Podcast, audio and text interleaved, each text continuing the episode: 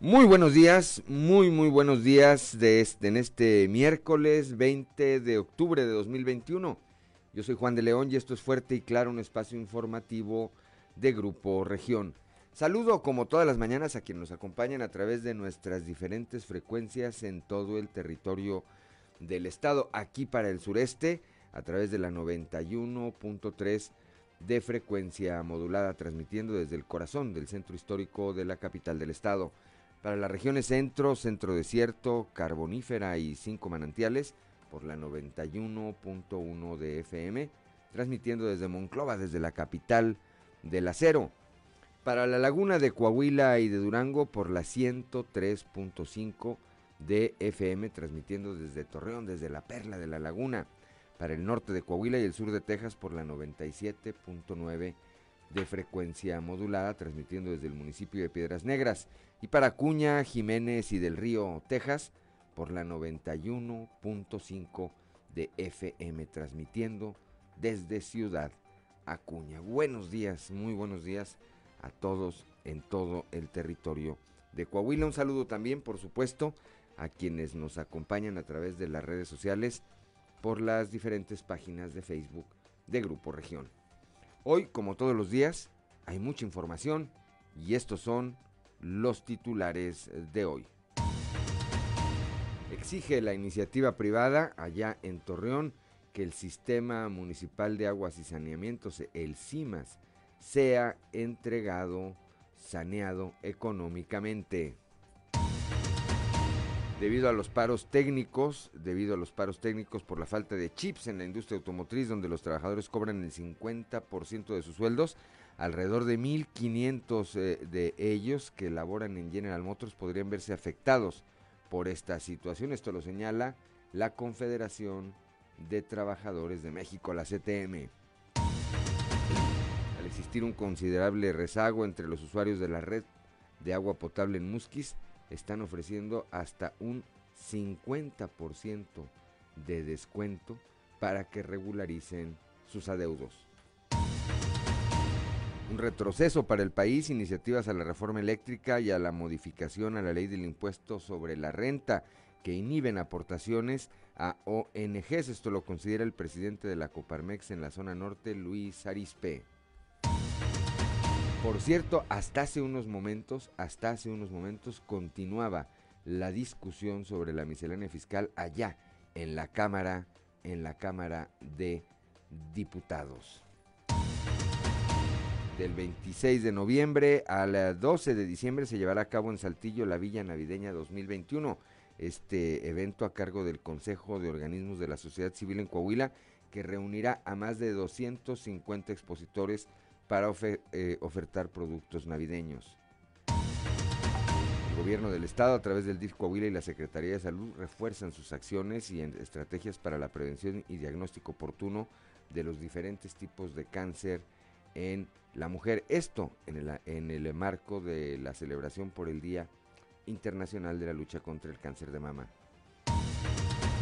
El gobernador Miguel Riquelme, acompañado de Miguel Meri Ayub, magistrado presidente del Tribunal Superior de Justicia en el Estado, colocó la primera piedra de lo que será la nueva sede del Centro de Conciliación de los Tribunales Laborales, eh, obra en la que se van a invertir 6.9 millones de pesos. Por 16 eh, semestres, eh, trimestres, perdón, por 16 trimestres consecutivos, la capital de Coahuila está dentro de las 10 ciudades más seguras del país y la más segura de Coahuila. Esto con datos del INEGI. Bueno, pues esta, esta y otra información hoy aquí en Fuerte y Claro. Comenzamos.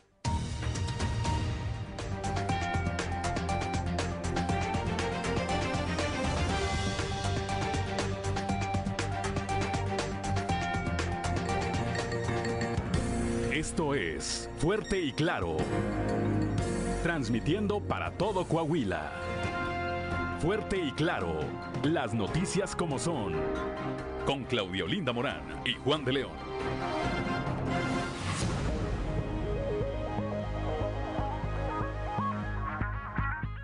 Son las 6 de la mañana, 6 de la mañana con 7 minutos. Claudia Olinda Morán, muy buenos días. Muy buenos días, Juan. Muy buenos días a toda la audiencia que nos acompaña.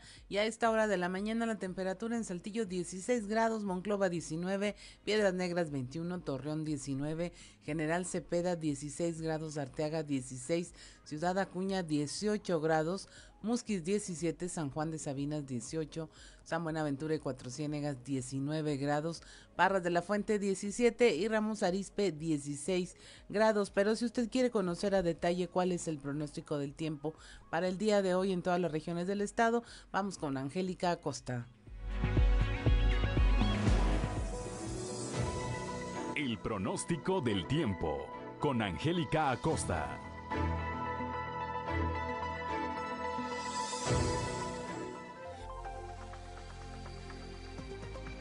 Hola, hola, ¿cómo estás? Maravilloso miércoles y es mitad de semana. Ya estoy lista para darte los detalles del clima el día de hoy, 20 de octubre. ¿Cómo estás? Buenos días, pon atención. ¡Vámonos!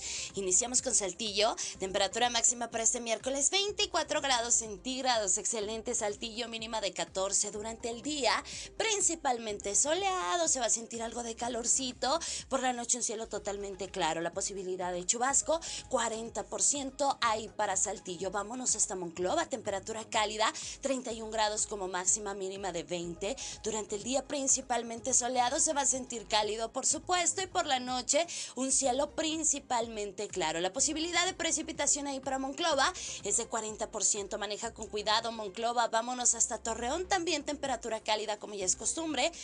31 grados como máxima mínima de 18. Durante el día mucho sol, una buena cuota de sol, se va a sentir cálido, va a estar agradable y por la noche un cielo totalmente claro. A comparación del día de ayer, no, ¿verdad? Es similar, la condición eh, de precipitación es de 1%, también es muy baja ahí para Torreón el día de hoy.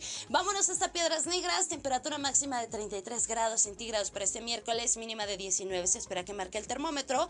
Durante el día mucho sol, muy muy cálido, va a estar agradable. Por la noche, de nubosidad, la posibilidad de lluvia, 4% ahí para Piedras Negras. Nos vamos hasta Ciudad Acuña, también temperatura cálida, 33 grados como máxima mínima de 21. Durante el día vamos a tener periodo de nubes y sol ahí en Ciudad Acuña, sin embargo, pues bueno, se va a sentir muy cálido y por la noche un cielo principalmente claro. La posibilidad de precipitación ahí para Ciudad Acuña se incrementa más por la noche que durante el día, 51%. Toma tus precauciones. Nos vamos hasta la Sultana del Norte, Monterrey, Nuevo León, máxima de 30 grados centígrados, mínima de 20 durante el día, principalmente soleado, muy muy cálido, rico, agradable, disfruta, aprovecha tu día y por la noche un cielo principalmente claro y también se va a sentir algo cálido por la noche. La posibilidad de precipitación, 40% ahí para Monterrey. Amigos, ya escucharon, vienen temperaturas ricas, temperaturas cálidas, continúa la posibilidad de precipitación,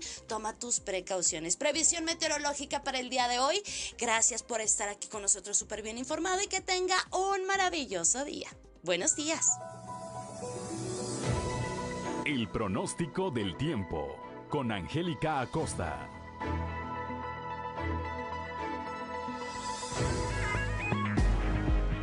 Son las 6 de la mañana, 6 de la mañana con 11 minutos. Un saludo a Alejandro Cavazos, mi amigo que nos acompaña en la transmisión de este espacio informativo. Muy buenos días, Alex. 6 de la mañana con 11 minutos. Vamos ahora con Ricardo Guzmán y las efemérides del día. 1, 2, 3 o'clock, 4 o'clock, rock. ¿Quiere conocer qué ocurrió un día como hoy? Estas son las efemérides con Ricardo Guzmán.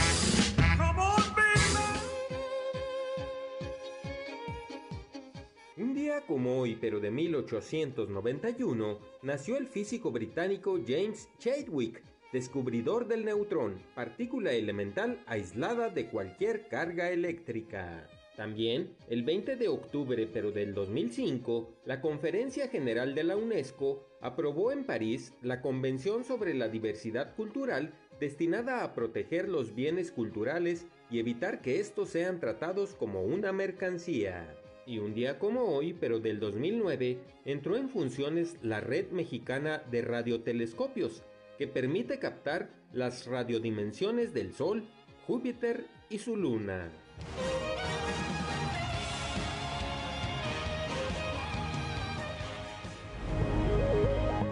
Ya son las 6 de la mañana, 6 de la mañana con 12 minutos, que no se le haga tarde.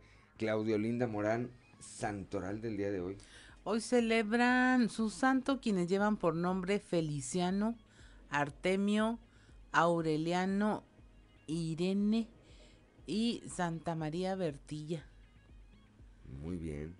Feliciano, Artemio, Aureliano, Irene y Santa María Bertilla. Feliciano Contreras allá en el eh, municipio en el municipio de Monclova. Javier Guerrero está de cumpleaños hoy, por cierto, y si no me equivoco también el empresario Gerardo Gerardo Covarrubias aquí en el sureste del estado. Son las 6 de la mañana con 13 minutos. Vamos con Noé Santoyo al mundo de los deportes. Resumen Estadio con Noé Santoyo.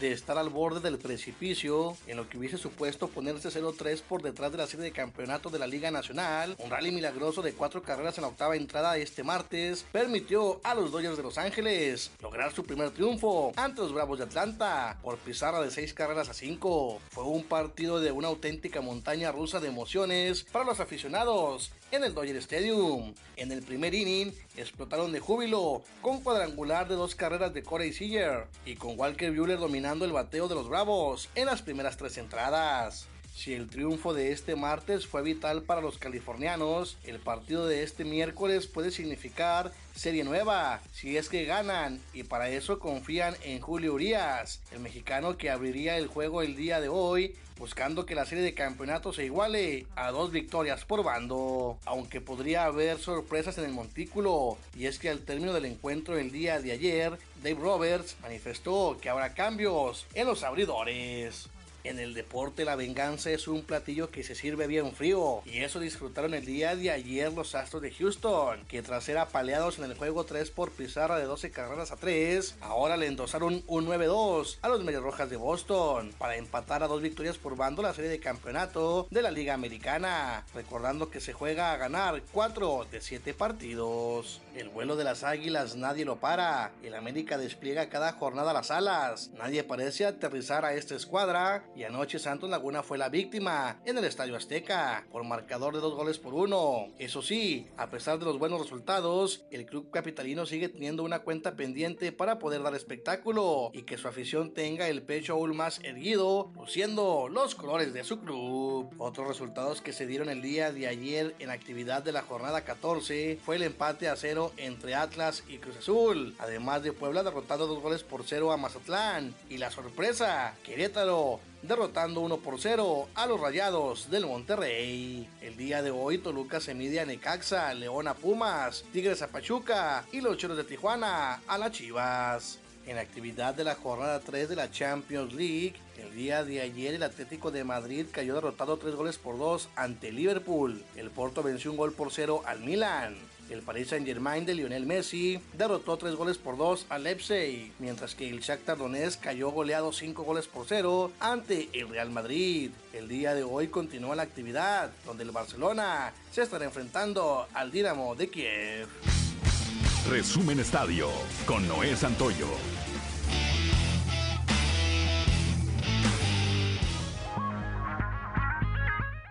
Ya son las 6 de la mañana, 6 de la mañana con 16 minutos la cotización peso dólar, Claudio Linda Morán.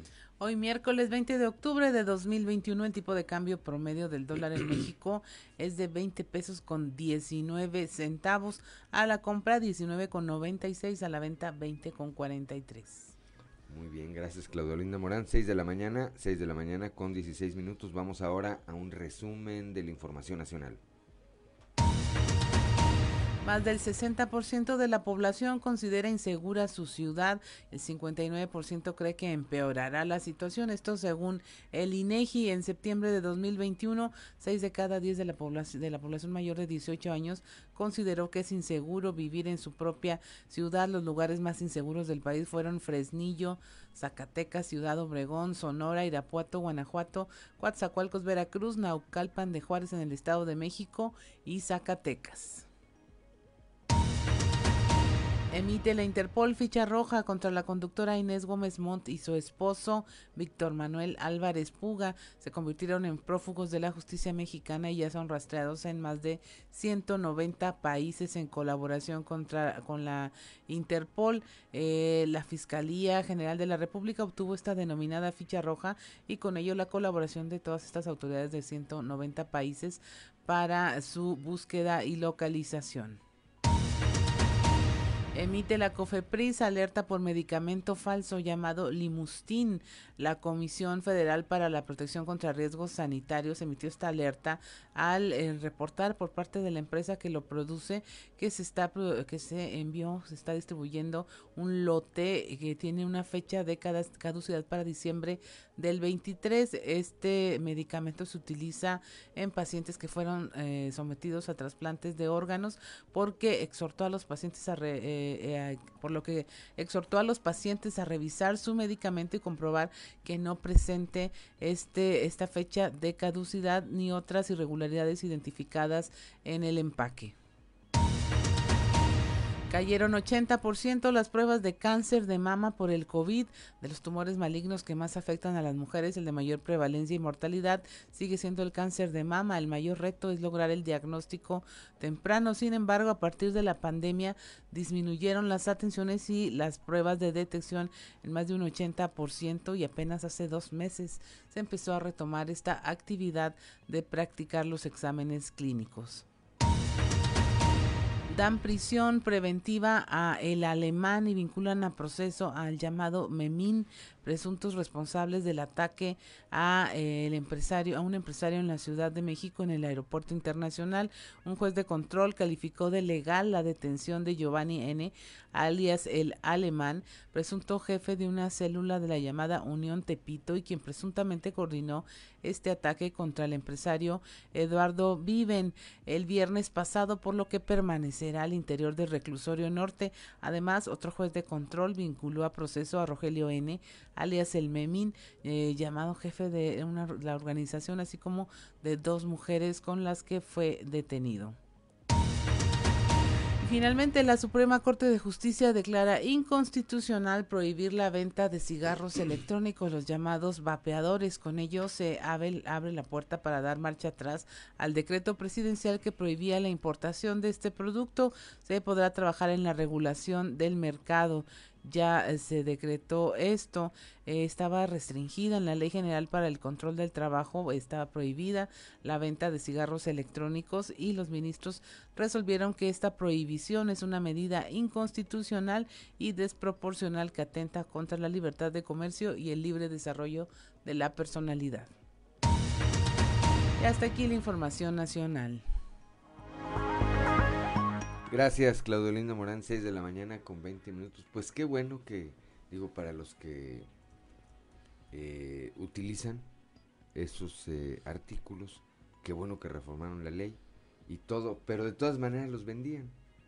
De todas maneras los vendían en este país desde hace mucho tiempo, sin ninguna restricción. Así es. 6 de la mañana, 6 de la mañana con 20 minutos, estamos en Fuerte y Claro.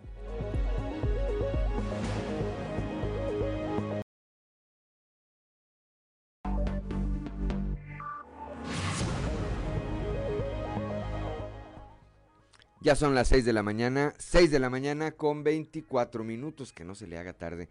Vamos rápidamente ahora a la presentación de la portada del día de hoy de nuestro periódico Capital, que en su nota principal, bueno, pues destaca este llamado del vocero del grupo empresarial de La Laguna, del GEL, Jesús de la Garza, dice, debe entregarse el CIMAS Torreón saneado. Hace apenas eh, unos días dábamos aquí la noticia, la información de que a la fecha este organismo tiene un pasivo de más de 700 millones de pesos. Jorge Cermeño Infante, el actual alcalde, está a menos de cinco quincenas de entregar el poder y dice que lo anda, que lo anda resolviendo. Por otra parte, eh, afectaría a 1.500 empleados de General Motors la falta de chips. En un momento más vamos a platicar con Guadalupe Pérez de este tema regularización de los autos chuecos afectaría a, eh, también a la seguridad, además del impacto que va a tener en el sector automotriz. Esto lo señala el presidente del clúster automotriz Laguna, José Luis Otema de Santiago. Por otra parte, todo listo para la Villa Navideña 2021 acá en el sureste del estado. Del 26 de noviembre al 12 de diciembre se llevará a cabo la Villa Navideña 2021 a cargo del Consejo de Organismos de la Sociedad Civil en Coahuila, que reunirá a más de 250 expositores para ofertar productos, productos eh, navideños. En la imagen principal, el día de ayer, el eh, gobernador del estado, Miguel eh, Riquelme, junto con el presidente del Poder Judicial, el licenciado Miguel Meri Ayub, colocaron la primera piedra del centro de conciliación y de los tribunales eh, laborales allá en el municipio de Frontera. Esto va a implicar una inversión de 6.9 millones de pesos. Eh, por otro lado, Saltillo, más seguro eh, promedia, la capital del estado promedia, entre las cinco ciudades más seguras de México por un trimestre más, aparece entre las 10 más seguras del país y la más segura, la más segura de Coahuila. También ayer el Instituto Mexicano de la Competitividad dio a conocer su informe estatal del ejercicio del gasto 2021. Ahí hace algunos, eh, algunas anotaciones sobre lo que tiene que ver con Coahuila. En un momento más también se lo vamos, se lo vamos a estar detallando. Son las 6 de la mañana, 6 de la mañana con 27 minutos. Vamos ahora a nuestra columna en los pasillos.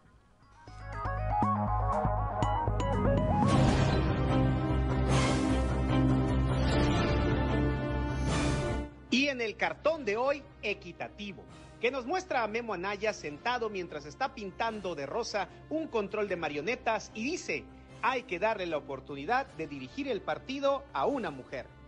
Todo parece apuntar a que muy caro le salió a una ciudadana de Torreón la relación de amistad que tuvo en algún momento con el alcalde Jorge Cermeño, al que aseguran hoy denunciará de manera pública por el delito de despojo del que hizo víctima la mujer en mención quien confiada en la buena relación que tenía con el municipio, no esperó que el alcalde la dejara sin terreno. Atentos.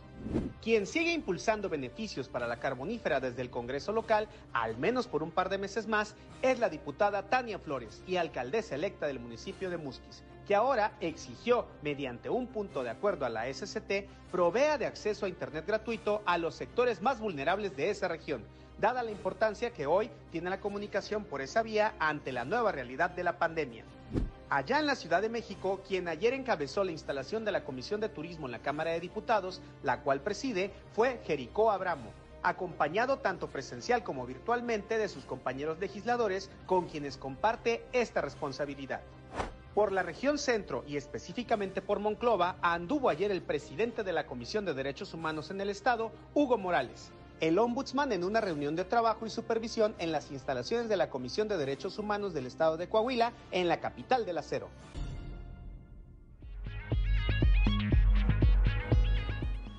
Son las 6 de la mañana, 6 de la mañana con 29 minutos. Vamos rápidamente a un panorama informativo por el estado. Comenzamos allá en la región centro, en eh, Monclova. Nuestra compañera Guadalupe Pérez platicó ayer con Jesús Berino Granados, quien es secretario general de la CTM, y se refirió a este tema de la falta de los chips para el sector automotriz. Hay 1.500 trabajadores que pueden resultar afectados por los paros técnicos. Guadalupe Pérez, muy buenos días.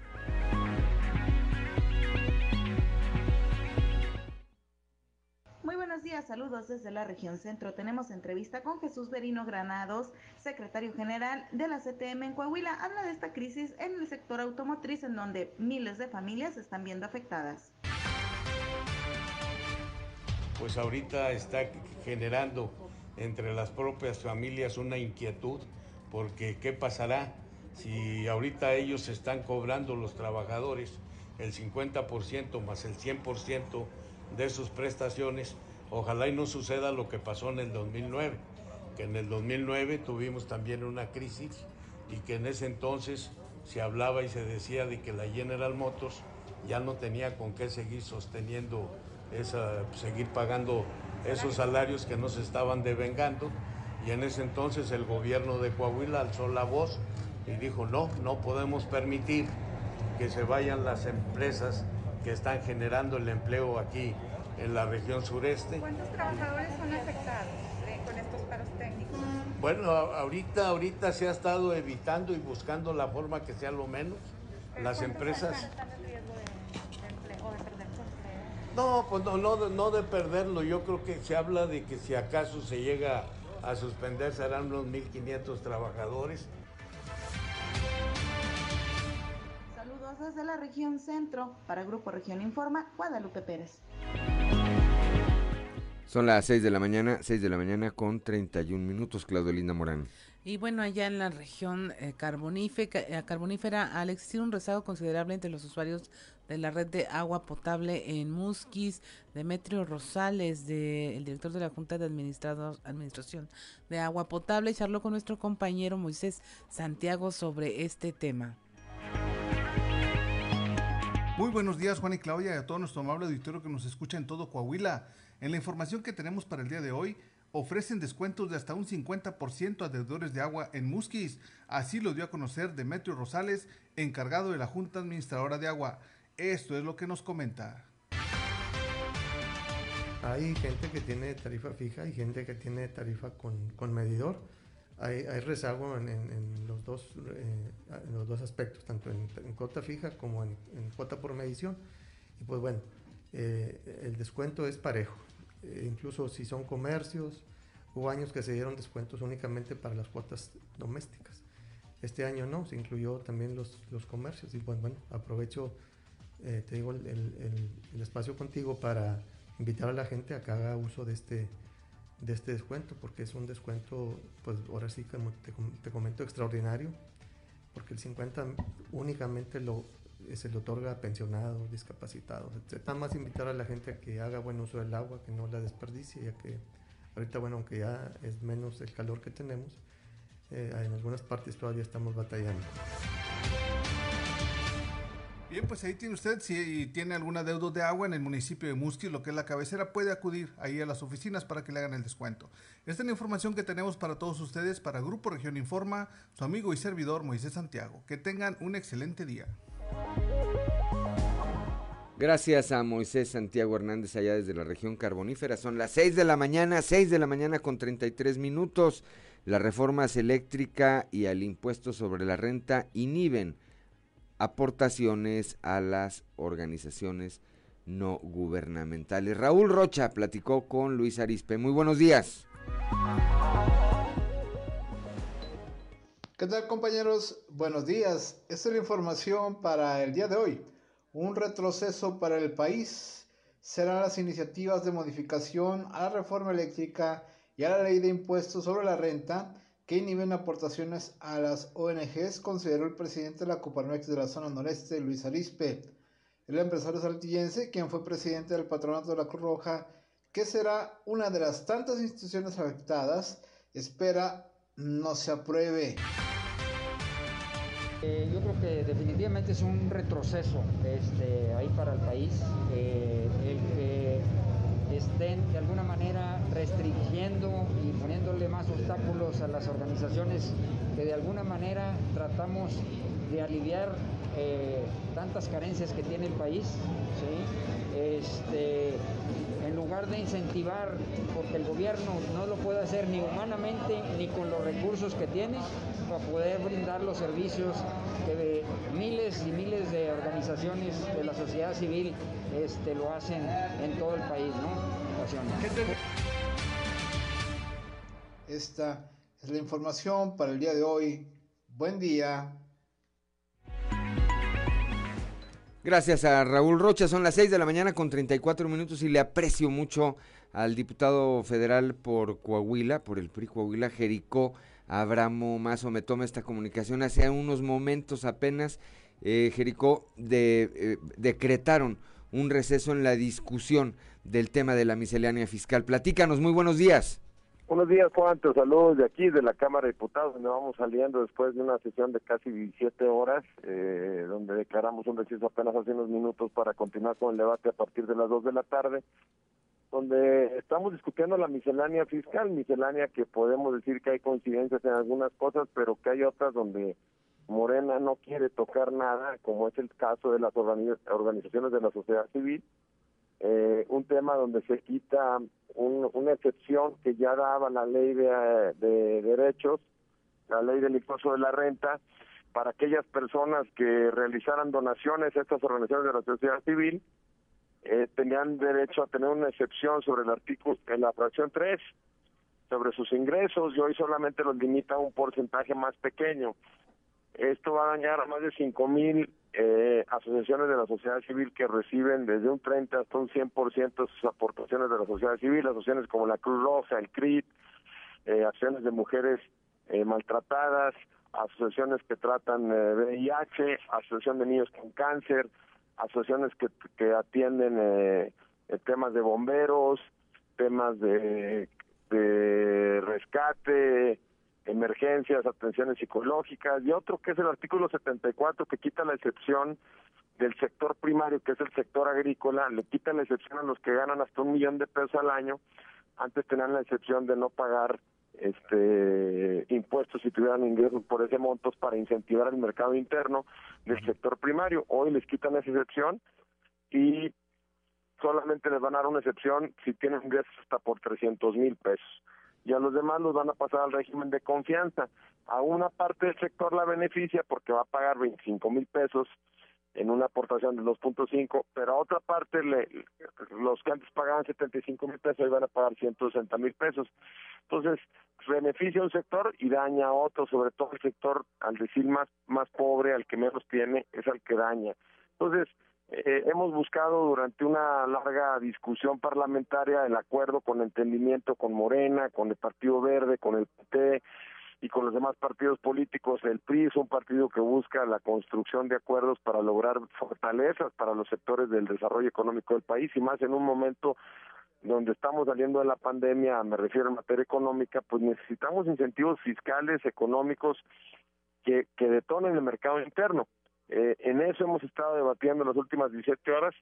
Eh, yo represento a Coahuila, como tú lo sabes, y represento a las, a las miles de organizaciones que hoy demandan ser escuchadas y demandan ser atendidas en esta materia y que hoy se sienten lastimadas y traicionadas por este tema. La discusión eh, se retoma a partir de las 2 de la tarde. ¿Cuál es el panorama? ¿Qué es lo que qué es lo que avisoras que pudiera pasar? Morena, la ley de ingresos y la ley de derechos y la y la y el código fiscal mi querido Juan se votan con la la, la mayoría simple. Recuerdas tú que Morena el Partido Verde y el PP juntan 288 diputados así es. Y el PRI con el PAN y el Verde el PRI con el PAN y el PRD si sumáramos a MC juntamos 223 diputados 226 no nos da. Entonces qué hemos buscado a la falta de números ganar con argumentos. ¿Sí me explico? Estamos buscando ganar con argumentos serios, responsables, que deponen el desarrollo económico y buscando que las cosas salgan adelante, ¿no? En eso estamos, en eso estamos trabajando y bueno, pues vamos a aspirar a que a, que hoy a las dos de la tarde que se recibe el debate pueda sensibilizar, hayamos sensibilidad a los diputados de Morena y puedan votar a favor de estas dos reservas. Ese es el tema, me parece, eh, diputado, la sensibilidad. Y si no, y si pasa como la están planteando, pues seguramente en algún momento todas estas organizaciones, toda esta parte de la sociedad se los va a demandar. Te aprecio de verdad mucho, eh, diputado Jerico Abramo Mazo, que me hayas tomado esta comunicación esta mañana, me supongo, pues después de 17 horas de eh, debate descansarán un tiempo y a partir de las 2 de la tarde lo retoman. Seguramente estaremos platicando por la tarde. Así lo haremos, Juan. Eh, estamos contentos porque estamos representando con dignidad Coahuila.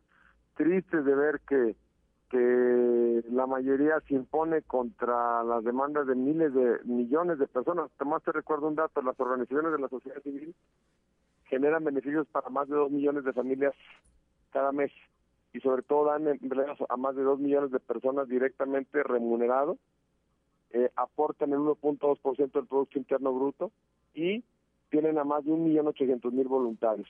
¿Qué va a pasar con estas gentes? Ellos argumentan que no va a pasar nada. Yo te, te demuestro que al quitarle esta excepción de deducibilidad a las personas físicas van a dañar el 25% de los ingresos que pueden tener estas organizaciones y les están dejando una carga que recordemos que el gobierno federal, el gobierno de los estados y los gobiernos municipales no tienen capacidad de cumplir. Me queden claro. Me Te mando un claro. abrazo, Juan. Un abrazo, gracias diputado, muy buenos días. 6 de la mañana, 6 de la mañana con 40 minutos. Estamos en Fuerte y Claro.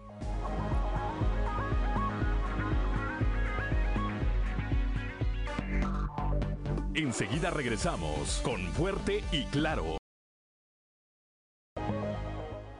Son las 6 de la mañana, 6 de la mañana con 45 minutos, que no se le haga tarde. Vamos ahora, está ya en la línea telefónica, ya desde Torreón, desde la Perla de la Laguna, mi compañero Víctor, Víctor Barrón, que ayer platicó con Jesús de la Garza Acosta, vocero del Grupo Empresarial de la Laguna, sobre este tema del Sistema Municipal de Aguas y Saneamiento y su deuda de más de 700 millones de pesos. Víctor Barrón, muy buenos días.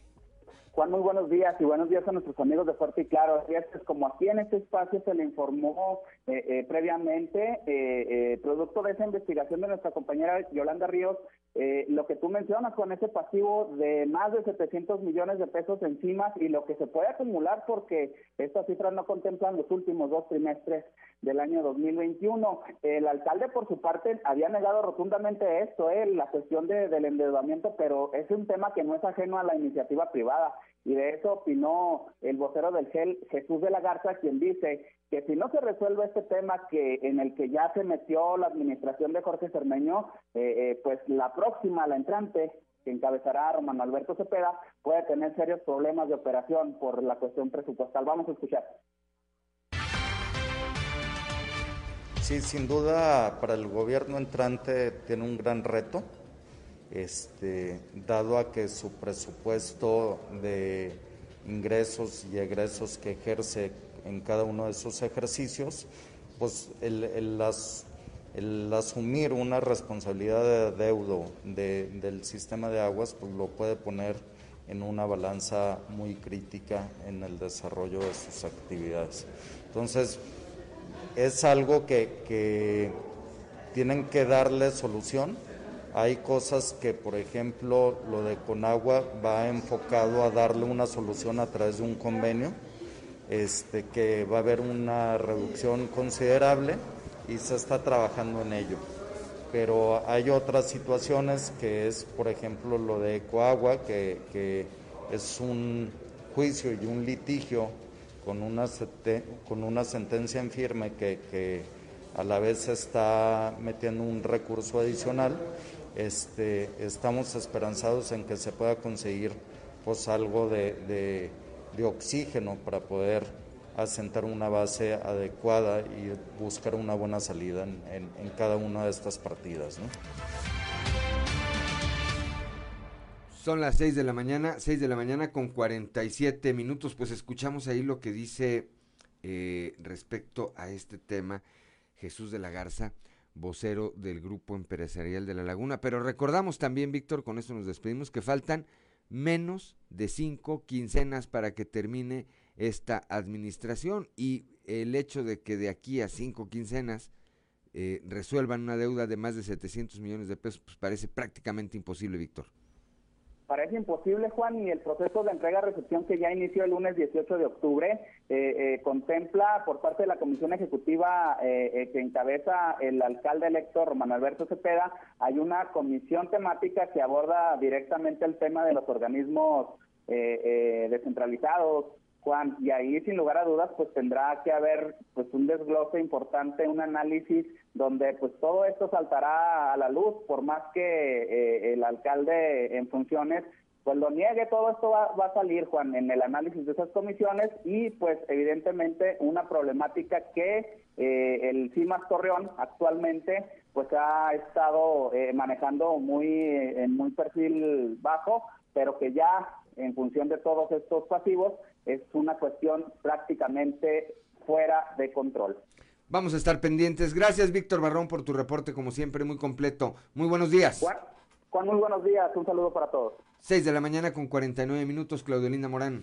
Allá en Ciudad Acuña, en el afán de ayudar a los migrantes mexicanos que son repatriados por esta frontera norte, la Dirección del Registro Civil en el Estado está entregando CURPS, CURPS temporales para que puedan tener alguna identificación. Nuestro compañero Ricardo Ramírez nos tiene el reporte. Muy buenos días amigos de Fuerte y Claro, los saludo con mucho gusto desde Ciudad Acuña para informarles que se está dando arranque de manera simultánea al programa CUR temporal para migrantes mexicanos repatriados, un programa piloto con el cual se busca dar un documento para que estos puedan identificarse mientras llegan a su lugar de origen. Así lo comentó la directora del Registro Civil en el estado, Dora Alicia de la Garza Villanueva, quien encabeza este programa, y mencionó que se arrancó de manera simultánea en las fronteras de Ciudad Juárez, Chihuahua y Tijuana, Baja California. Inicia con el programa de mm, CUR temporal para personas repatriadas, personas mexicanas que han sido repatriadas eh, de los Estados Unidos principalmente. Esta CUR temporal tiene como objetivo el que estas personas que vienen repatriadas y no, tienen, no tengan una acta de nacimiento o una CUR, se les entrega una CUR temporal como documento de que los acredite como mexicanos y va a servir también como medio de identificación ya que contará con fotografía. Tiene una vigencia de 365 días. Durante este periodo, durante este año, ellos van a tener la facilidad de poder, uno, reencontrarse con su acta de nacimiento del estado en el que haya sido registrado o bien eh, eh, juntar los requisitos necesarios para poder ser registrado como mexicano. Es la primera vez estamos nosotros junto con eh, Juárez y Tijuana como estados piloto para la expedición de esta CUR temporal como un proyecto inicial del gobierno. Informó para Fuerte y Claro Ricardo Ramírez. 6 de la mañana, 6 de la mañana con 51 minutos, gracias a Ricardo Ramírez Guevara ya desde el municipio de Acuña y vamos ahora aquí al sureste del estado con Leslie Delgado, la Universidad Autónoma de Coahuila realiza la primera colecta anual de víveres. Leslie, muy buenos días. Buen día, informando desde la ciudad de Saltillo, la Coordinación de Extensión Universitaria de la Universidad Autónoma de Coahuila realiza la primera colecta anual para recolectar víveres y ser entregados a mujeres víctimas de violencia. Dicha colecta se realiza en la explanada de la Rectoría. Asimismo, finalizará este próximo viernes. Al respecto, Leslie Muñiz indicó que están recolectando alimentos no perecederos y artículos de limpieza e higiene. A continuación, escucharemos su declaración se está haciendo con el fin para apoyar a las personas violentadas, a las mujeres violentadas, y se está empezando a partir de hoy hasta el viernes 22. Ok, ¿qué es lo que está requiriendo por parte de Extensión Universitaria para poder ayudar a estas mujeres? Estamos pidiendo productos no perecederos, este, pues todo lo que se ve por aquí, eh, y pues entre más gente nos apoyen, mucho mejor. Sí, pues estamos invitando a todas las personas que vengan a apoyar, este, que tengamos la sensibilidad de todas esas mujeres que, nos están pidiendo este, ayuda eh, y pues que seamos compasivos, ¿verdad? Para poder aportar aquí, aquí a Saltillo. Agradezco la intervención y deseo que tengan un excelente día.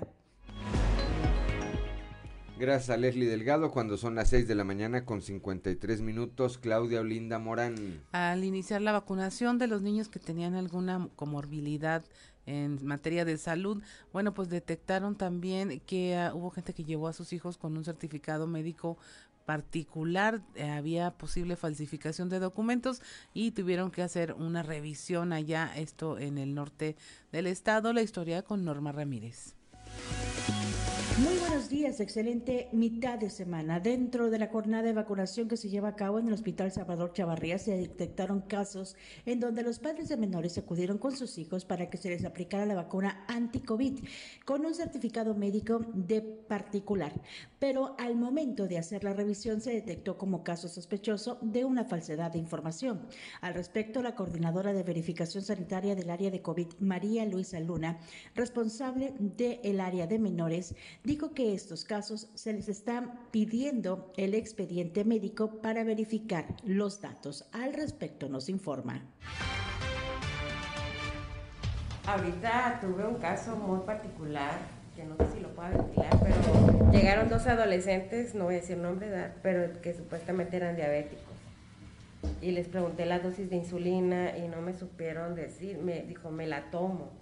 Entonces, pues desafortunadamente, yo no digo que mientan, ¿verdad? Pero sí les pedimos, por favor, que hay que respetar la, ahorita las indicaciones en forma muy, muy este, consciente de que se le va a dar prioridad a los niños con enfermedades realmente crónicas.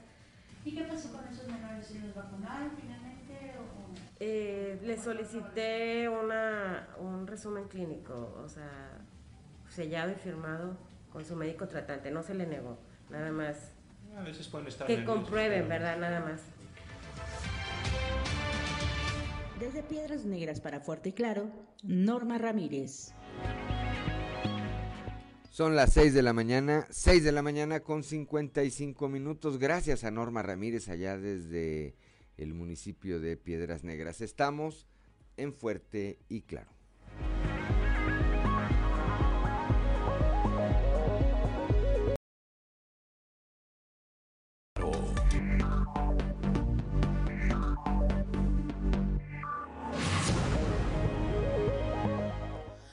6 de la mañana con 58 minutos. Continuamos con la información. Ayer 19 de octubre la unidad de detección de cáncer de mama del IMSS cumplió ya dos años de operar en la región sureste de Coahuila. La coordinadora de dicha unidad, Sarasa de Guillermo, comentó que se han realizado más de 400 diagnósticos en etapa intermedia, denominada como la etapa clínica 2B.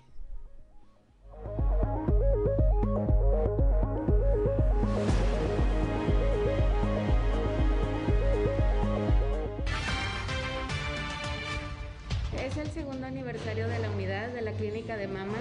Poco a poco hemos ido avanzando, hemos ido progresando. Ahorita afortunadamente con el tamizaje y con la difusión que ustedes nos ayudan a hacer, el tamaño del tumor con, con el que estamos diagnosticando el cáncer de mama ha disminuido, pero todavía nos falta mucho. Lo que queremos es hacer el diagnóstico aún cuando todavía no haya ningún nódulo palpable, cuando nosotros lo podamos detectar solamente por imagen. Entonces por eso hacemos esta convocatoria y por eso reunimos a todos estos especialistas. Es, es un trabajo en conjunto, es un equipo multidisciplinario y que la paciente sepa que este es un camino que no va sola, que está acompañada. Diagnósticos de cáncer, llevamos más de 400 diagnósticos de cáncer y miles de pacientes. Por mastografías estamos haciendo en promedio las mil mastografías mensuales. Eso estábamos solamente trabajando durante un turno. Ahorita afortunadamente ya contamos con personal para el turno vespertino y eso pues abre las posibilidades a que muchas mujeres trabajadoras que están en pues sus turnos de horario complicados, pues nosotros nos podamos adaptar y que ellas pues se acerquen con nosotros para hacerse su estudio.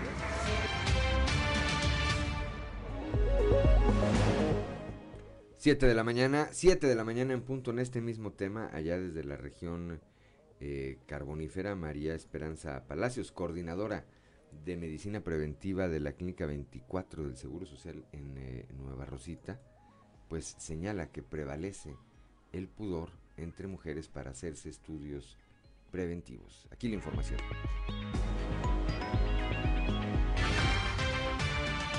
Sí, sí existe mucho pudor porque inclusive preguntan, inmediatamente preguntan quién te va a realizar este la exploración, quién te va a realizar la, la mastografía, si son mujeres o si son hombres, entonces sí este sí existe todavía ese pudor por parte de, de la población femenina.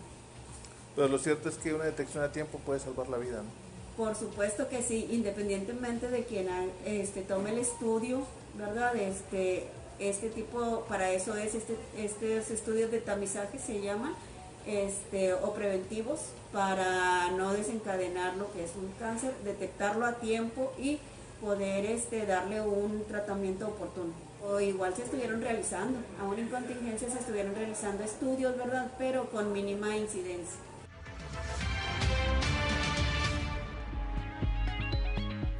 Son las 7 de la mañana, 7 de la mañana con dos minutos, Claudelina Morán. Continuando con la información, aún prevalece el pudor entre la población femenil para acudir a realizarse estudios, como lo comentábamos, y en Piedras Negras el cáncer de mama también es cosa de hombres.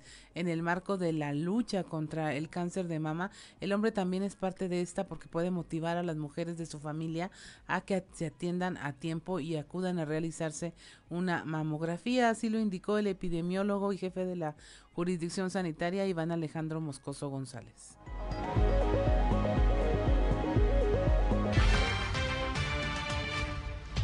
Claro, el, el, hombre y en general la familia, la dinámica que se tiene por, por, la cultura que se tiene en, nuestro país, en donde la mujer es la que se hace cargo principalmente de todas las actividades en, en casa, de que cuida a los niños, de que prepara las comidas, de que atiende las situaciones escolares de sus hijos, atiende también a su esposo. Eh, es, es, la cultura de que la mujer eh, nunca se enferma. Es, es, la que al último es la que eh, destina tiempo para, para el autocuidado. Entonces, eh, creo que es muy importante la influencia que tiene esta dinámica familiar en donde todos demandan de, la mujer, el núcleo familiar en general demanda de la mujer y la mujer pocas veces se brinda tiempo para, para su salud, para el cuidado de su salud.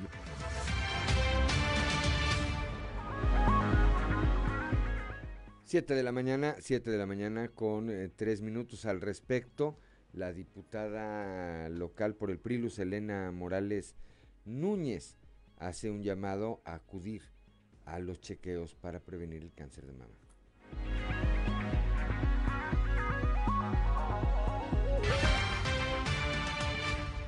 Hoy es el día eh, del cáncer. La pandemia intensificó mucho el que las mujeres no fueran a sus chequeos. Es muy importante poder seguir previniendo, el poder ir al doctor. Sabemos que ahorita hay que cuidarnos más en tema del COVID, pero también no hay que dejar de lado estas enfermedades que son tan mortales como la propia pandemia del COVID. Entonces, la prevención es fundamental. Yo sé que luego muchas clínicas, IMSS, ISTE, etcétera, suspendieron sus consultas por el tema del COVID. Sé que eh, las han estado reactivando. Es muy importante que las mujeres podamos hacer la autoexploración para poder estar previniendo cualquier tipo de cáncer. El cáncer prevenido puede eh, salvar vidas.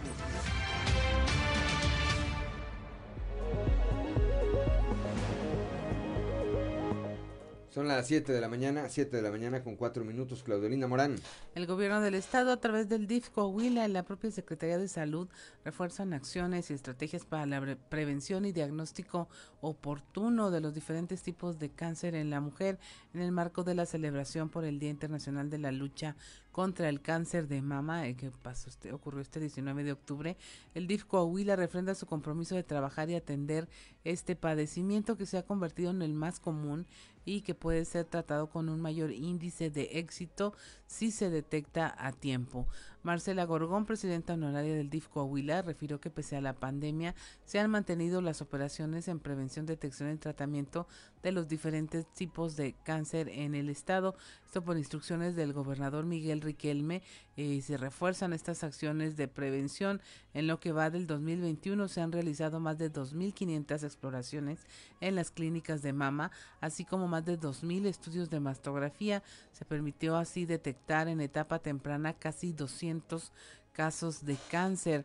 Eh, aunado a ello, el DIF Coahuila opera los programas Únete, Vamos a Checarte y Contigo en la Atención de cáncer. Esto ha permitido que durante la presente administración estatal se realicen más de 3.700 exploraciones, más de 6.800 colposcopías, papanicolau y exámenes de detección de BPH, así como 4.400 tamizajes prostáticos. La presidenta honoraria de esta institución agregó que de forma paralela se han atendido a 369 mujeres con diagnóstico positivo de cáncer y se han brindado más de 470 estudios complementarios y apoyo para medicamentos y estudios por parte del DIF Coahuila.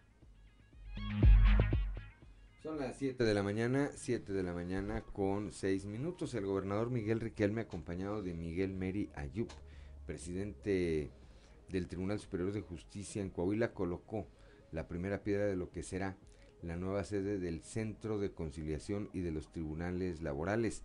Esto allá en el municipio de Frontera y en una obra en la que se van a invertir 6.9 millones de pesos. Este edificio estará ubicado en la carretera 30 y el libramiento Carlos Salinas de Gortari. Ahí el gobernador eh, Riquelme hizo un agradecimiento especial a los magistrados del Poder eh, Judicial, el Colegio de Abogados, Sindicatos y la Junta Local de Conciliación y Arbitraje por la suma de esfuerzos, dijo, en materia de Procuración de Justicia en Coahuila y el gobierno federal. Me da gusto, dijo el gobernador, emprender un nuevo proyecto destinado a fortalecer el trabajo institucional en pro de la defensa de los derechos de las y los trabajadores. Agradezco también, señaló el mandatario estatal, al presidente del Tribunal Superior de Justicia, Miguel Felipe Meria Yup. El inicio de un proyecto como estos marca una nueva etapa de la justicia laboral en Coahuila. El mandatario eh, estatal destacó además el crecimiento que ha logrado cada una de las regiones de la entidad en cuanto a estándares productivos. Esto gracias a la paz laboral con que se han conducido las partes que conforman la vida económica y sindical del Estado, porque gracias a eso se garantiza el arribo de nuevas inversiones a Coahuila. Finalmente expuso que pese a la pandemia, la participación de los subcomités regionales de salud ha sido fundamental para lograr avanzar en el desarrollo económico de cada una de las regiones de la entidad, siendo capaz de sostener aún en la pandemia los niveles de mano de obra calificada que ha ofertado Coahuila.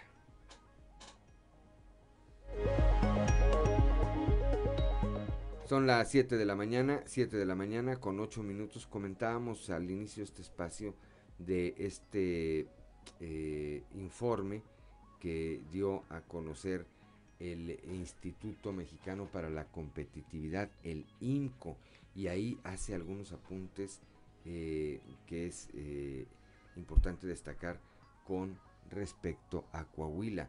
Uno, la Secretaría de Finanzas de Coahuila obtuvo un reconocimiento especial por ser de las eh, que, que tuvieron mejor desempeño a nivel, a nivel nacional.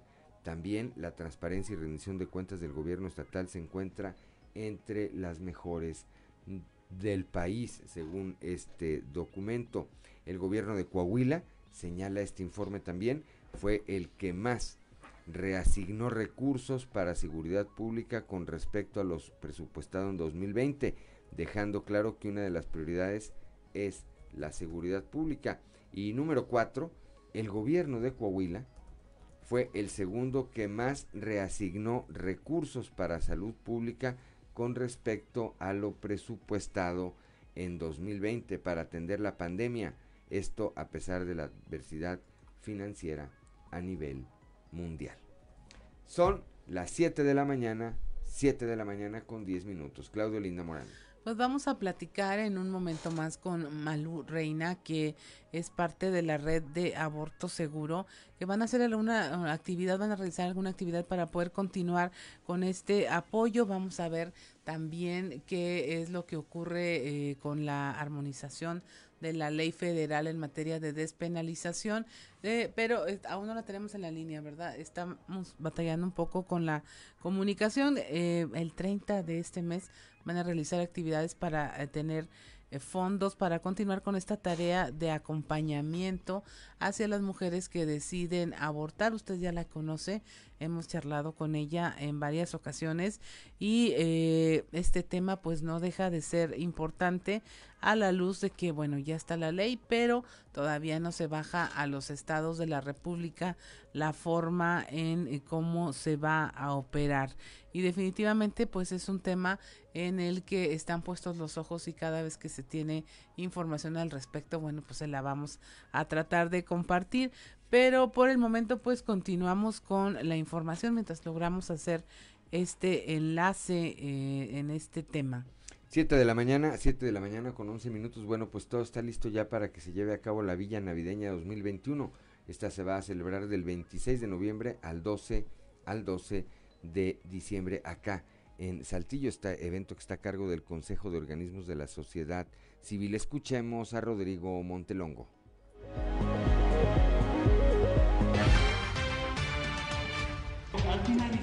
Este año, hemos logrado que el Comité COVID de la región sureste de Coahuila nos haya autorizado un modelo de procuración de fondos al que hemos llamado la Villa Navideña. ¿Cuál es la finalidad de tal Villa Navideña? Que emprendedores locales, comercios, empresas, industrias, universidades vengan como expositores utilizando de todas las nueve hectáreas de nuestro recinto ferial únicamente el espacio al que llamamos laberinto, que es donde están habilitados los locales para exposición y venta. Cumpliendo con todas las medidas, todos los protocolos que nos ha solicitado este subcomité y por lo cual nos autorizó la realización de esta villa navideña, es que nosotros estamos invitando sobre todo a expositores locales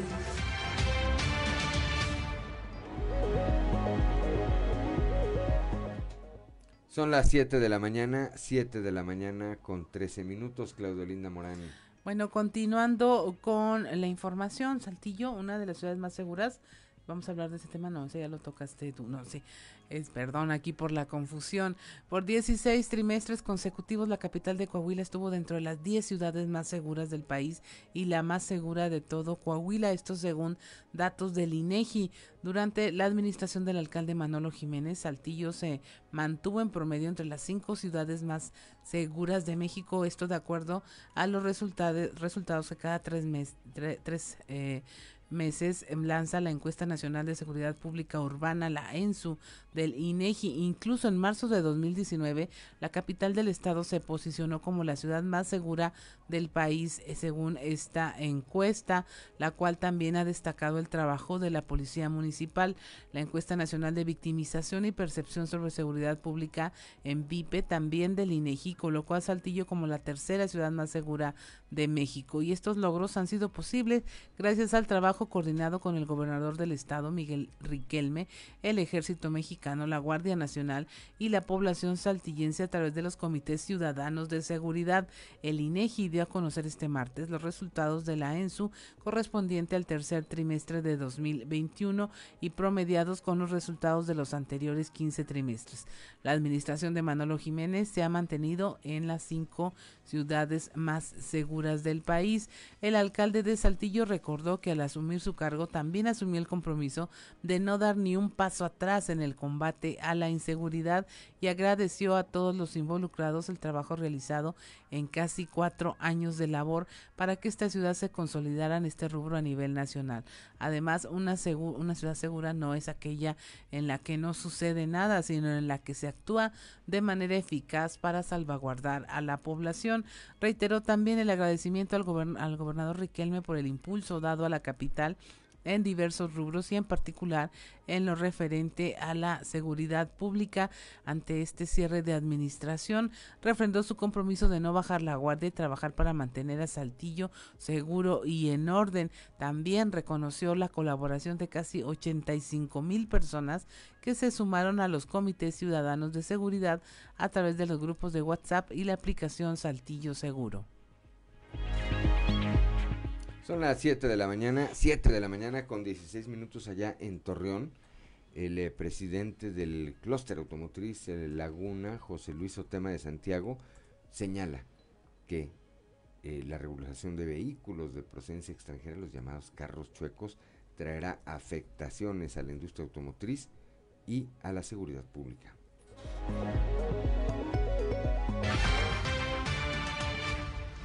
Sin duda no, no fue la, para el sector automotriz no fue la, mejor decisión, eh, pero, pero vemos que vemos y no podemos cerrar los ojos, a un problema existente de, una gran cantidad de vehículos que, también pegan el tema de seguridad a, los estados.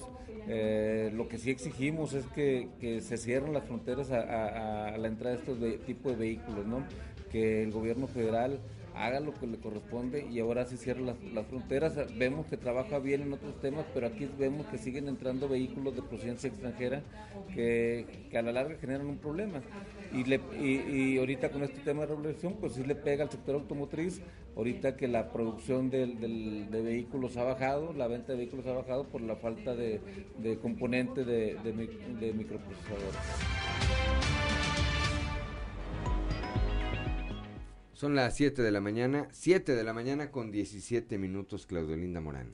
Hasta en un 20% ha aumentado el flujo de migrantes que transcurren por el estado, lo que ha provocado que la Casa del Migrante se mantenga con su capacidad a tope. Esto aunado al aumento de personas de origen haitiano que en las últimas fechas han llegado al país. Esto lo informa el director de la Casa del Migrante aquí en Saltillo, Alberto Jicotenca.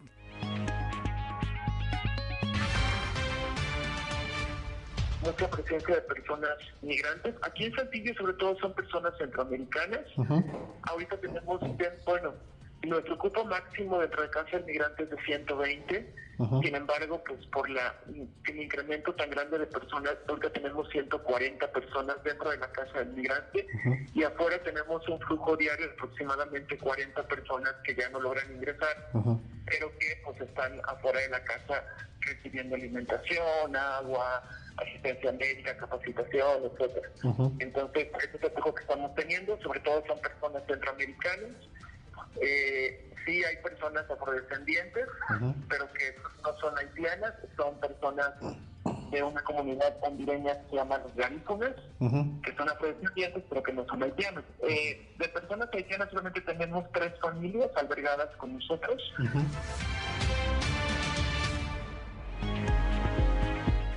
Ya son las 7 de la mañana, 7 de la mañana con 18 minutos. En eh, temas de la información nacional, Claudelina Morán, hoy por la tarde se celebra la audiencia eh, en el caso de la exsecretaria de Desarrollo Social Rosario Robles, paisana además, acá con raíces en Arteaga, Coahuila. Ahí va a determinar el juez si continúa su proceso penal encarcelada o si le permiten por fin continuar su proceso penal fuera de prisión es determinante, es determinante sin duda, o será determinante sin duda, lo que ocurra hoy por la tarde en este caso. Por otro lado, el día de hoy, eh, el periódico Reforma difunde una nota que señala que el exgobernador de Veracruz, Javier Duarte, este personaje eh, de la política nacional, condenado por asociación delictuosa y lavado de dinero, quiere obtener su libertad utilizando el argumento de la buena conducta. El exmandatario de Veracruz cumple uno de los siete requisitos básicos en el sistema penal acusatorio para solicitar ser excarcelado, dice. Y su argumento es la buena conducta. ¿Qué tal? Son las 7 de la mañana, 7 de la mañana con 20 minutos. Estamos en Fuerte y Claro.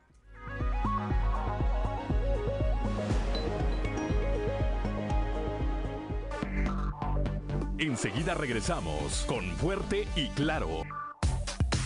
Trizas y Trazos con Antonio Zamora.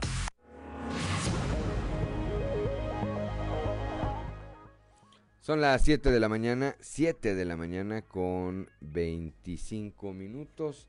Ya está en la línea telefónica, como todos los días, allá desde la capital del acero, mi compañero y amigo periodista Antonio Zamora. Toño, muy buenos días. Buenos días, Juan. Buenos días a, las personas que nos sintonizan a esta hora. Coahuila destaca a nivel nacional en, en varios rubros desde ser de los primeros eh, estados en, recuperar eh, las fuentes de trabajo perdidas en la pandemia. Eh, destaca también en la creación de, nuevas fuentes de empleo, casi 2.000 nuevas fuentes cada, cada por mes. Si nos vamos de enero a diciembre, pues son alrededor de 18.000 nuevos, nuevos trabajos. Y bueno, yo creo que eso es parte de la gestión que se realiza en Coahuila pues para atraer inversiones, ¿no? Y a veces con las decisiones como por ejemplo la reforma eléctrica, Juan, pues se pueden perder muchos más eh, eh, trabajos, eh, es decir, trabajos que, que, podrían venir con las 11 inversiones que están pendientes pues este de instalarse para generar energía limpia. Y, y ahora el, Instituto Mexicano para la Competitividad pues da a conocer precisamente eh, el gasto 2021, donde nuestro estado destacan puntos importantes y sobre todo sobre las finanzas públicas de Coahuila. La, Secretaría de Finanzas del Gobierno del Estado obtuvo un reconocimiento especial por ser las de mejor desempeño a nivel nacional y, y aparte el Gobierno de Coahuila reasignó recursos a, a la seguridad pública a, la salud, a la salud pública. ¿Qué, qué significa reasignar? Me, preguntaban ayer, oye, ¿y por qué reasignar? Reasignar simple y sencillamente, tú habías dicho, yo voy a gastar cinco pesos en seguridad pública, pero tuviste que meterle más lana para que se siga dando esa seguridad que tenemos los paulenses. Y en el aspecto de salud, pues también, si iban a invertir cinco pesos, pues es, una, es un ejemplo, 5 pesos y se tuvieron que invertir 8, 9, 10 precisamente eh, a, lo presupuestado el año pasado y, con esa atención se atiende la pandemia a pesar de la adversidad financiera que se vive a nivel mundial, pero aparte a nivel nacional, ¿no? Por los, los recursos, eh, la disminución de recursos que envía el gobierno federal. Además, la transparencia y rendición, y rendición de cuentas del gobierno del estado se encuentra en, se encuentra entre los mejores del país y yo creo que eso Juan es de darle gusto a los coahuilenses de que el dinero que llega a Coahuila se está ejerciendo precisamente para los programas establecidos como lo que lo es la seguridad pública y como es pues la salud en este caso por la pandemia, mi Juan. Así es, es eh, interesante este análisis que se desprende del informe del Instituto Mexicano para la Competitividad, porque eh, Coahuila destaca como uno de los dos estados, entre otros, entre otros de los que ya mencionaste, que más destino, eh, más recursos reasignó, como bien lo señalas, para atender la pandemia. Es decir, eran recursos que estaban destinados a otros rubros, inversión, eh, eh, en infraestructura, algún, algunos otros temas, y fue, fueron a dar, fueron a dar para atender la pandemia. Eso nos permite hoy estar en la situación en que eh, estamos ante, como bien lo apuntas, ante la sequía de recursos federales que hubo para atender esta emergencia pues de carácter mundial, Toño. Sí, efectivamente, Juan. Eh, por otro lado, comentarte que, fíjate que me voy a poner a investigar hoy y a ver si ya tengo la información para mañana. Monclova tiene dos parques públicos, los Xochipili, Xochipili 1, Xochipili 2. Tiene la Fundación Pape con el museo, con el, Museo Pape y es la, la, la, la, biblioteca. Eh, de darse la reforma como la pretende el presidente Andrés Manuel López Obrador, algo, algo podría suceder con esos parques, con esa fundación, eh, pero yo creo que es menester eh, buscar información al respecto y luego comentarlo en días subsiguientes, mi Juan.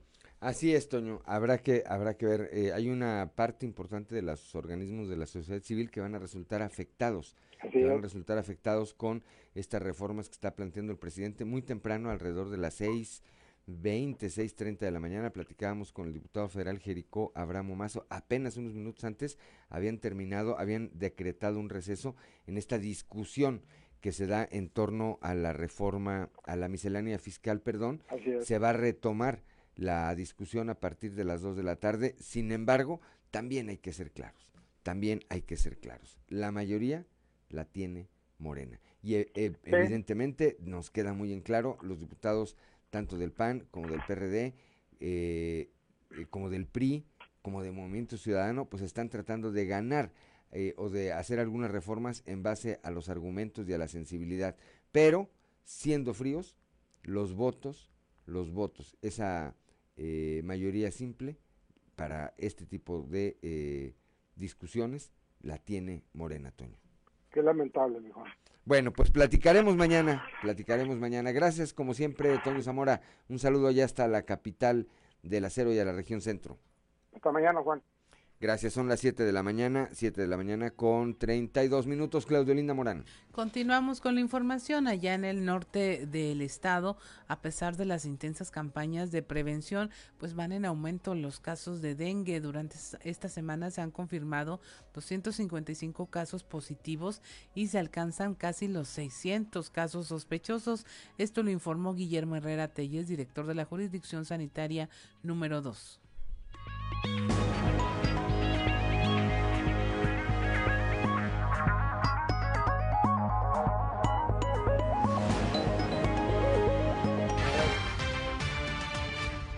Tenemos más de, 219 casos positivos, hay algunas muestras todavía pendientes por procesar. Eh, eh, afortunadamente no tenemos casos de dengue grave, ¿sí? es, es dengue clásico, sin manifestaciones hemorrágicas, no tenemos muertes por dengue, que esa es una, esa es una gran ventaja. Sin embargo, aquí lo importante, como lo hemos comentado ya y posiblemente algunos de ustedes recordarán que en el 2013 tuvimos un brote semejante con más de 750 casos y la estrategia sigue siendo la misma, el patio limpio, sigue siendo la descacharrización, la batización y la fumigación. Estamos muy de cerca con el municipio trabajando en las colonias precisamente en donde los casos son de mayor concentración, estamos realizando acciones, eh, ellos por su lado en el, en el tema de la descacharrización, hacemos un recorrido con un perifoneo para invitar a las familias que saquen sus cacharros y posterior a ello abatizamos y fumigamos.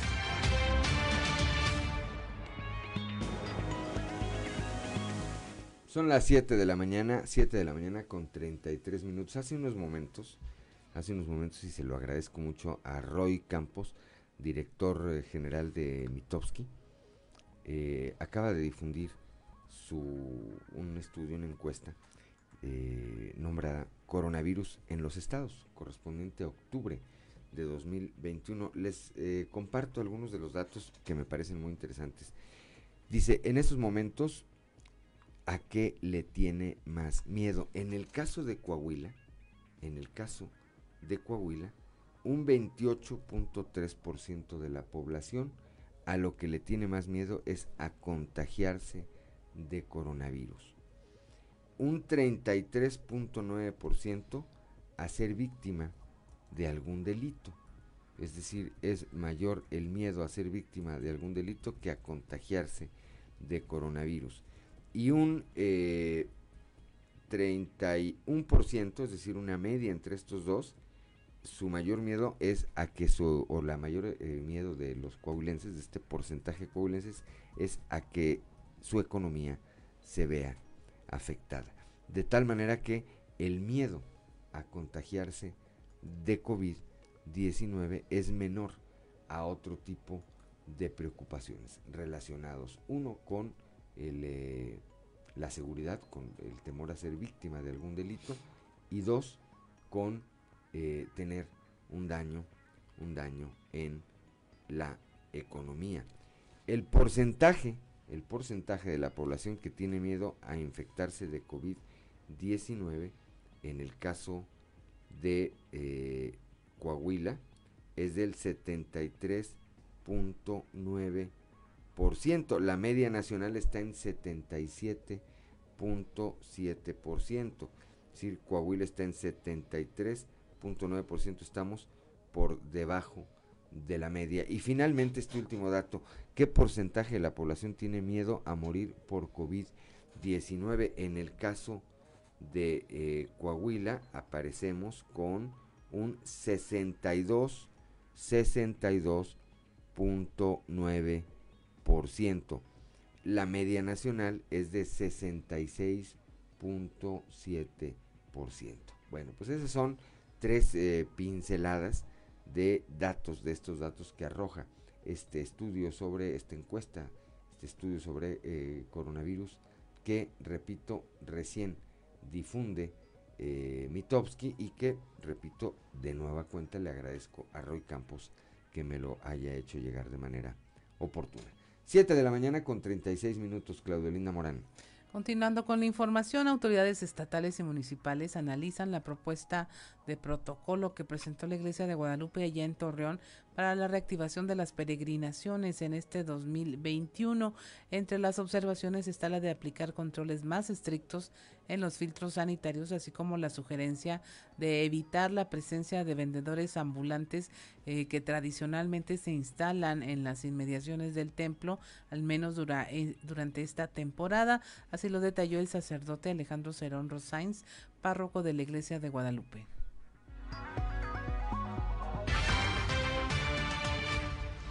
Lo que nos están eh, pidiendo es el que si tengamos un mayor personal expuesto para estar al pendiente en la recepción de los peregrinos, en el uso del gel y la toma de temperatura, ¿no? inclusive que sean diferentes personas para poder controlar este, este esta cuestión de salud. Y eh, se hablaba antes de, controles desde la salida hasta la llegada. Sí, captamos que no es tan fácil porque pues, las personas se van muchas veces eh, metiendo ¿no? entre las filas de peregrinos y obviamente eso complica, pero sí, pues sería como que la esquina o la cuadra, este perímetro, lleva un control más estricto, inclusive la cuestión de yendo con casas y mercados, después los vendedores que se ponían aquí tradicionalmente, pues sí se nos recomienda evitar que este año se coloquen por la cuestión de la pues, del control ¿no? de, salud y evitar la aglomeración. Claro. Eh, ellos ya tratarían de ver con, con los vendedores, porque para ellos es una situación realmente difícil y y les quita pues toda su, ánimo, ¿no? Pero sí una reubicación en la, en la que ellos ya tendrían que, dialogarlo con el mercado,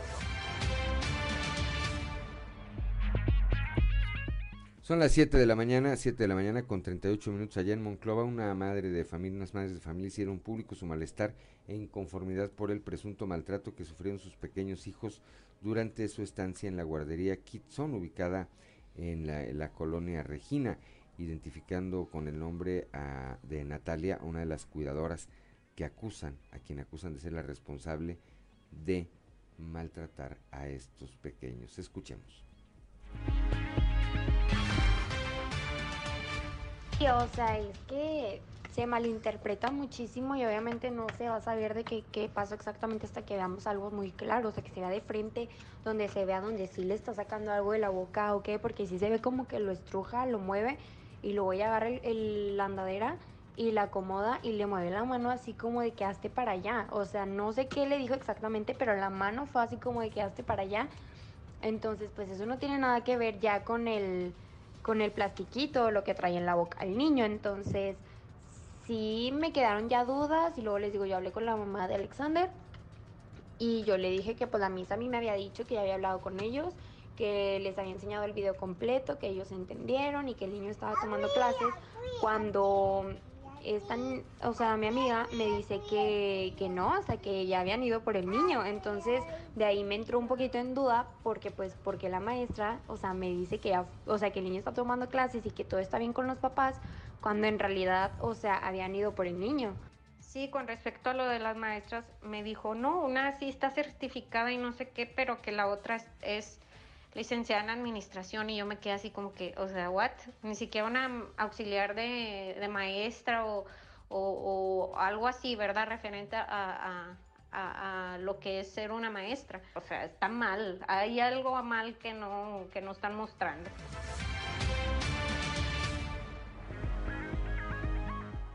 Son las 7 de la mañana, 7 de la mañana con 40 minutos. Un escándalo que está haciendo en torno a este caso. Y es que hay un video efectivamente donde se aprecia que la eh, trabajadora, la maestra, la Miss, como llaman, este, pues, eh, se, dirige rápidamente al niño y se ve que lo, que lo manipula. Ciertamente la toma que por lo menos hasta ahora más se ha difundido deja de espaldas a esta persona y e impide ver realmente qué hace con el niño si nada más lo fue a reprimir, o si como dicen, o si como dicen, le extrajo un objeto de la boca. 7 de la mañana con 41 minutos, estamos en Fuerte y Claro.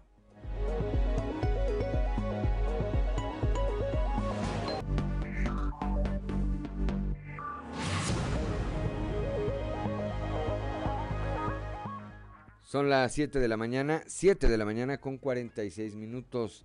Cintia Moncada y Duerme Vela.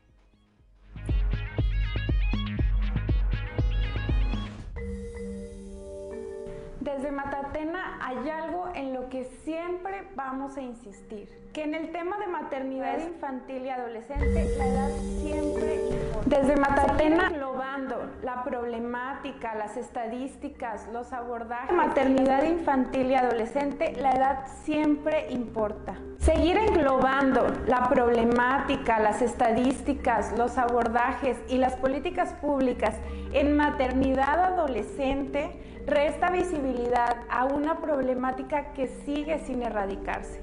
Según datos de la Secretaría de Salud, durante el 2020, 285 niñas se convirtieron en madres antes de cumplir los 15 años.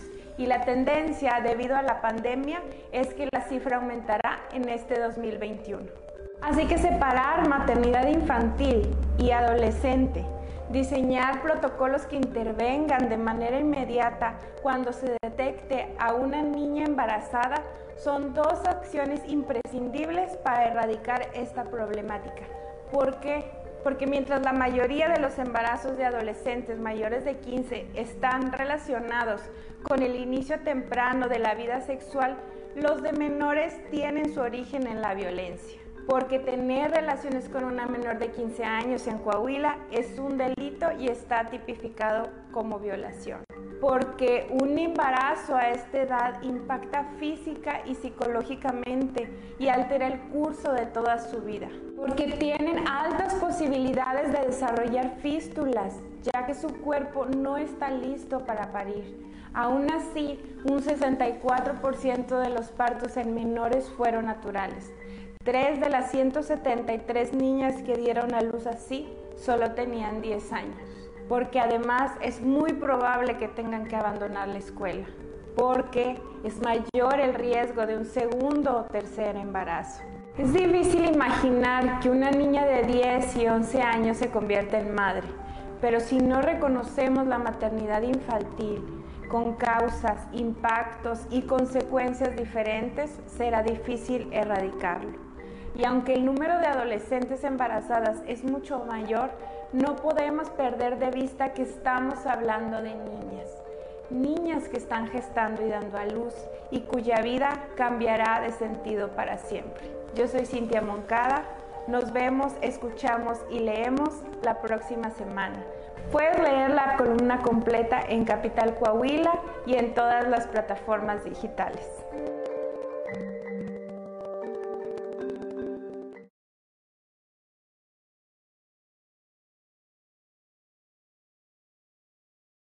Su ciudad y el 59% cree que va a empeorar. Esto según el INEGI. En septiembre de 2021, la población mayor de 18 años, 6 de cada 10 consideró que es inseguro vivir en su propia ciudad. Las más inseguras fueron Fresnillo en Zacatecas, Ciudad Obregón en Sonora, Irapuato en Guanajuato, Coatzacoalcos, Veracruz, Naucalpan de Juárez en el Estado de México y Zacatecas. Por otro lado, las ciudades con menor porcentaje de percepción de inseguridad fueron San Pedro Garza García, San Nicolás de, la, de los Garza en Nuevo León, Benito Juárez en la Ciudad de México, Los Cabos y La Paz en Baja California y Saltillo, Coahuila. Emite la Interpol ficha roja contra la conductora Inés Gómez Montt y su esposo Víctor Manuel Álvarez Puga. Se convirtieron así en prófugos de la justicia mexicana y son rastreados en más de 190 países. Están acusados, bueno, de eh, operaciones con recursos de procedencia ilícita por casi 3 mil millones de pesos y defraudación fiscal relacionados con contratos otorgados a el tema de readaptación social. Emite la COFEPRIS una alerta por un medicamento falso, Limustin.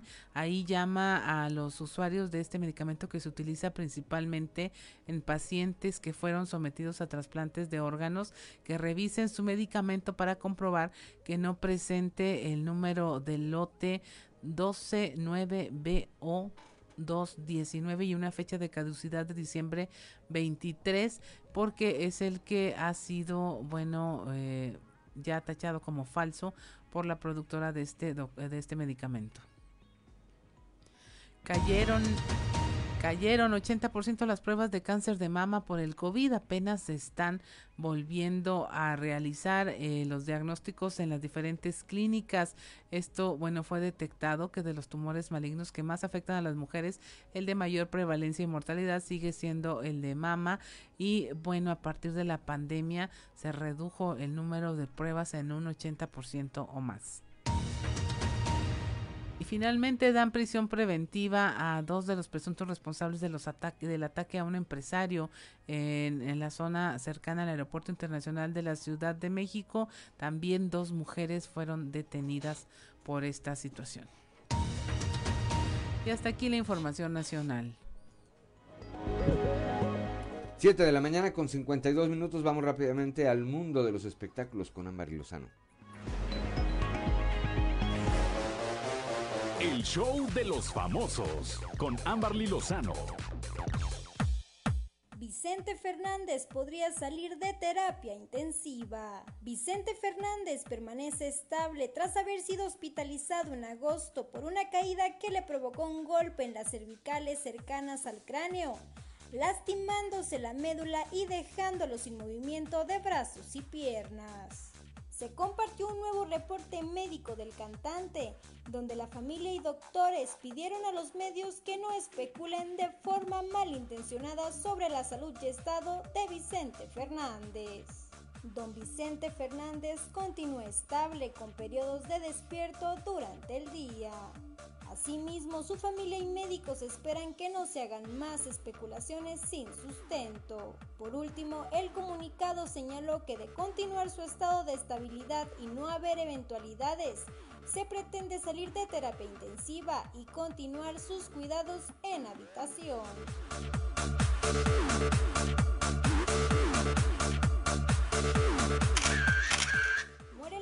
Mexicano Miguel Palmer, ícono de telenovelas mexicanas. El actor mexicano Miguel Palmer, recordado por su trabajo en telenovelas como Los ricos también lloran, falleció a los 78 años de edad, según confirmó su hija por redes sociales. Según informaron medios nacionales, la muerte sucedida este lunes fue a causa de dos paros cardíacos luego de una larga batalla de un mes en el hospital por problemas digestivos. A principios de octubre, Valeria había solicitado ayuda también por medio de redes sociales para poder conseguir donantes de sangre para una operación de emergencia que necesitaba su padre, pero según se sabe desde abril, el actor presentaba problemas de salud. Reportó para Grupo Región Amberly Lozano. Ya son las 7 de la mañana, 7 de la mañana con 54 minutos. Pues ya nos vamos esta mañana, esta mañana ya de miércoles. Gracias, gracias como todos los días por acompañarnos aquí en este espacio informativo de Grupo Región. Gracias a Ricardo Guzmán en la producción, a Ricardo López en los controles, a Ociel Reyes y a Cristian Rodríguez Cristian Rodríguez y Ociel Reyes que hacen posible la transmisión de este espacio a través de las redes sociales, a Claudio Linda Morán como siempre por su acompañamiento, pero sobre todo gracias a usted que nos distingue con el favor de su atención. Lo esperamos el día de mañana a partir de las 6 y hasta las 8 de la mañana aquí en Fuerte y Claro, un espacio informativo de Grupo Región bajo la dirección general de David Aguillón Rosales. Yo soy Juan de León y le deseo que tenga usted el mejor de los días.